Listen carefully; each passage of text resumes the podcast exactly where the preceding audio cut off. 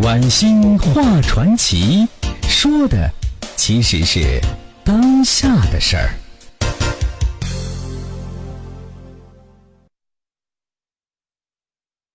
好了，朋友们，我们接着说今晚的传奇故事。我们说的是什么呢？就是十种啊，有可能会让人类导致灭绝的可能。我们说到啊，第一种，小行星撞击呀，咱们接着说。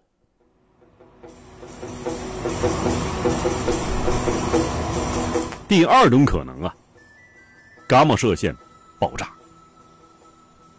这伽马射线爆炸啊，是来自外太空的杀人射线。天文学家不能确定这种现象发生的原因，但常常会有一个不知名的星体发生爆炸，在一瞬间呢，掩盖了整个宇宙的光芒。有科学家说啊，这是类星体在爆炸。哎，这就是我们所说的伽马射线爆炸。即使它在距离我们一千光年的地方发生，它的光芒也比正午的阳光强十倍啊。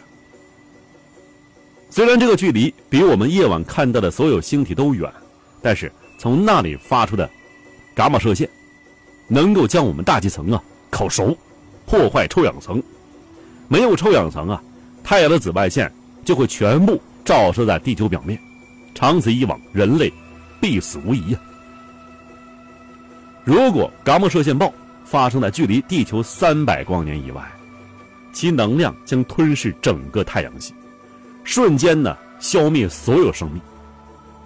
幸运的是呢，目前伽马射线暴都发生在遥远的星系，但是由于我们呢对他们所知甚少，科学家们无法排除在银河系附近发生此类事故的可能性。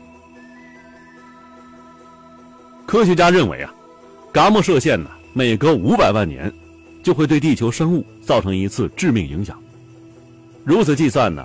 从地球上有生命诞生以来，伽马射线暴至少给地球啊带来了一千次的灾难性的伤害。六千五百万年以前呢，一颗撞向地球的小行星导致恐龙灭绝。然而，据英国《新科学家》杂志披露，来自外太空的杀手远不止小行星一个呀。比如说，早在四亿年以前呢，地球曾经经历过另外一次生物大灭绝，而罪魁祸首。就是银河系恒星塌坍之后爆发的伽马射线暴。伽马射线暴啊，是迄今为止人们所知的最具破坏力的爆炸。古生物学证据显示，在4.43亿年以前的奥陶纪时期呀，伽马射线曾是引发过去五亿年中地球上最大的五次大灭绝的罪魁祸首之一。但是。因为没有留下明显痕迹，所以呢，我们对这些远去的伤痛知之甚少。科学家们呢，能做的只是沿着已经掌握的线索，去进一步揭开历史的神秘面纱。以前呢，科学家对奥陶纪晚期的生物大灭绝，那么这次灭绝啊，被称作是奥陶纪大灭绝，在生物进化史上是五次最严重的大灭绝里面呢，排名第二。那么，对这次灭绝呀，都归因于什么呢？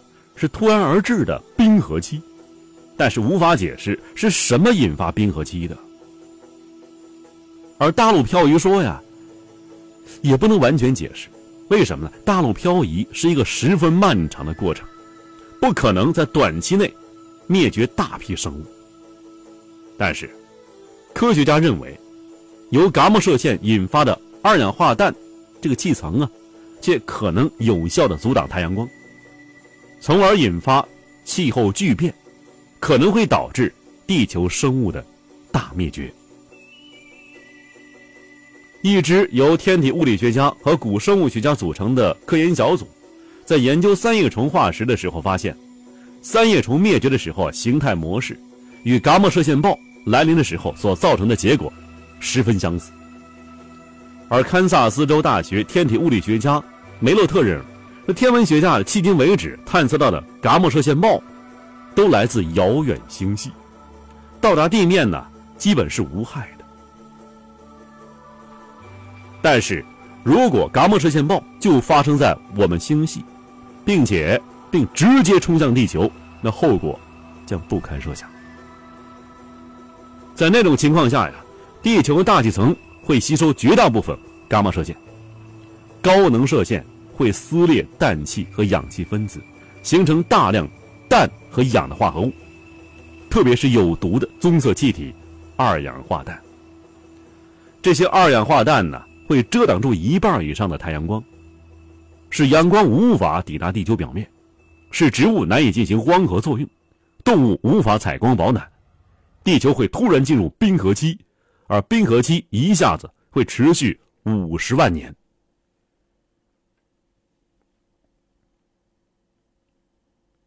不仅如此啊，这二氧化氮还会破坏臭氧层啊，使地球表面生物长期受到过量紫外线的照射，从而导致地球生物的大灭绝。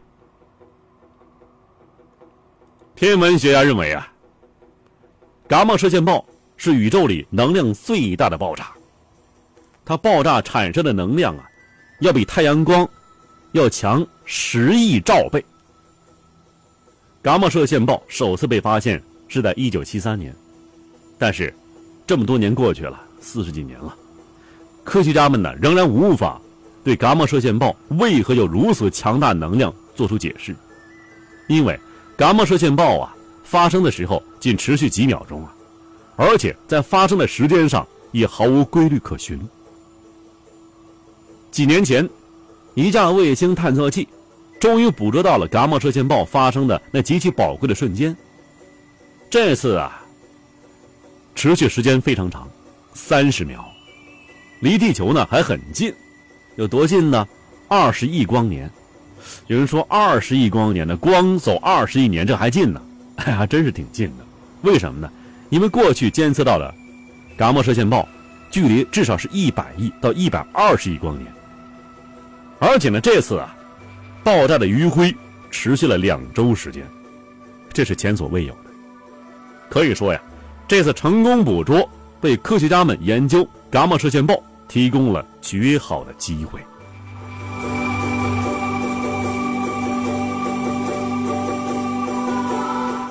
好了，我们说了小行星撞击，说了伽马射线暴，第三种灭绝人类的方法和可能是什么呢？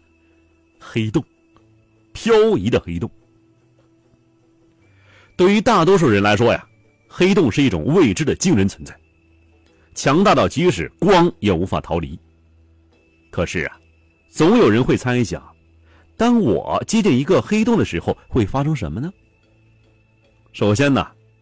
我们得说一下，到底什么是黑洞？简单说吧，它是一颗死亡的星球，它的引力强到啊，任何东西都无法摆脱，甚至光。但是，并非每一颗恒星死亡啊都会形成黑洞，只有非常大的恒星死亡才有可能形成黑洞。当这些星球死亡的时候啊，会导致超新星爆发，它的核心会内爆。什么叫内爆啊？这爆炸是往外爆炸是吧？它是往内部爆炸，往中间收缩呀。爆炸威力不同，会产生两种不同结果，或者是中子星，或者就是黑洞。一旦黑洞形成，它的质量将是太阳的数十倍，而且它能够通过吸引附近的物体不断增长，它有可能一直成长为超级黑洞。这质量啊，就达到太阳的数百万甚至数十亿倍。事实上呢，科学家认为，这种超大质量黑洞存在于大多数星系的核心区域，其中也包括我们的银河系。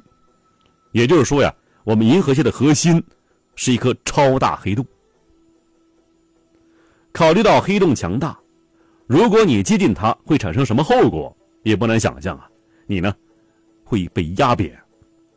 撕扯、拉伸，这并非啊什么令人愉悦的结果呀，而且在你死亡之前还需要一个过程。首先呢，你无法看到任何东西，因为那里没有任何光线。一旦你穿过所谓的世界这个边界线，就无法返回了，你会被黑洞的万有引力捕获，无法逃离。在世界附近呢，即使光线也会变得古怪，这光线呢？会因为黑洞引力而变得弯曲。一旦你穿过世界，你的身体将会经历一种酷似制作拉面的过程。假设呀，你的脚先接近黑洞，引力对脚的作用啊，会超过对头的作用。